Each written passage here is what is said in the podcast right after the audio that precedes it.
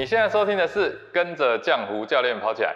我以前也曾经胖到快八十公斤，你相信吗？我从月跑量四百多公里到近两年啊，因为工作忙碌，甚至啊一个月的月跑量啊，可能都会有零的现象。在这种又忙又缺乏大量运动之下，我也没有胖回去。你想知道是什么秘诀吗？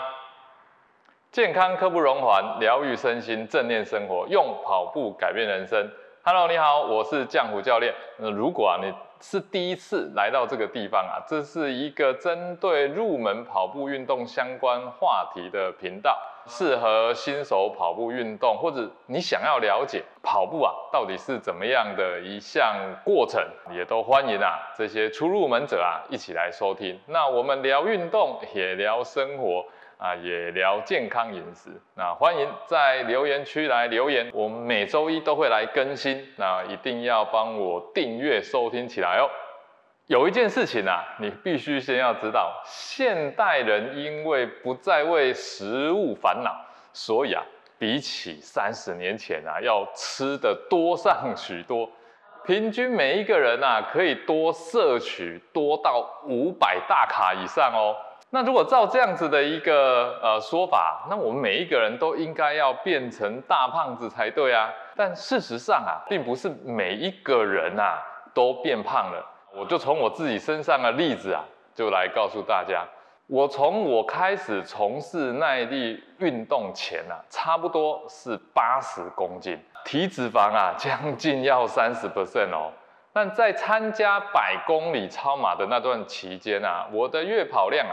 可以多到将近四百多公里，那体重在那个时候啊，大概六十三公斤左右，体脂肪大概十三 percent。但近两三年呢，因为工作真的是太忙了，然后那个整个月跑量啊，因为有没有目标赛事嘛，所以也没有在准备，月跑量啊，大大的滑落到五十公里以内哦，真的很忙啊，有时候一个月的月跑量还是零。可是啊，在吃的方面啊。我并没有特别减少，哎，诶，甚至啊，我还觉得我有增加的这个趋势，因为工作压力大嘛，啊，你就会想吃啊。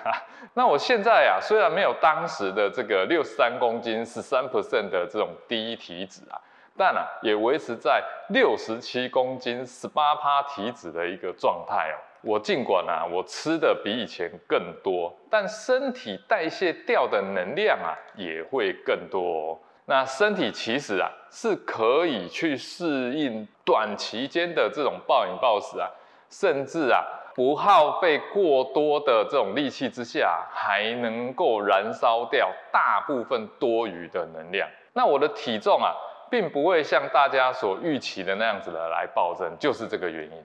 那你可以想象啊，一个可以正常燃烧的火炉。那么你在火炉里面啊，诶，不断的去添加什么柴火，有时候啊还会加的多一点。这个木头啊的数量越多啊，诶，往往啊就烧掉的越多。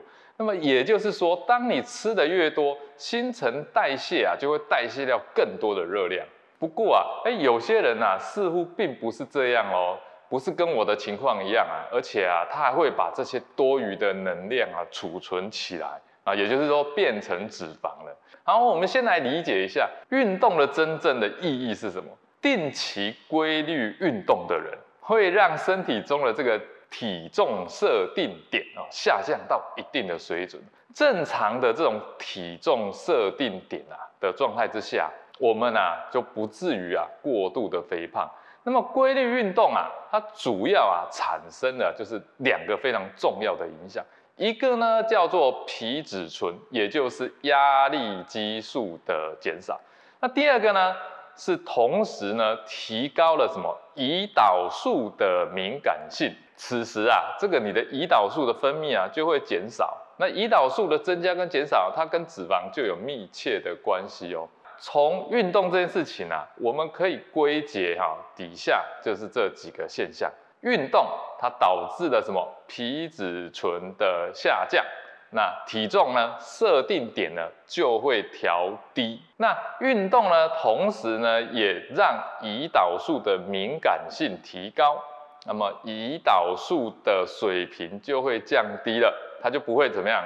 胰岛素一出来就会把多的热量呢来搬去啊做成脂肪哈，那体重的设定点呢，哎也会调低哦。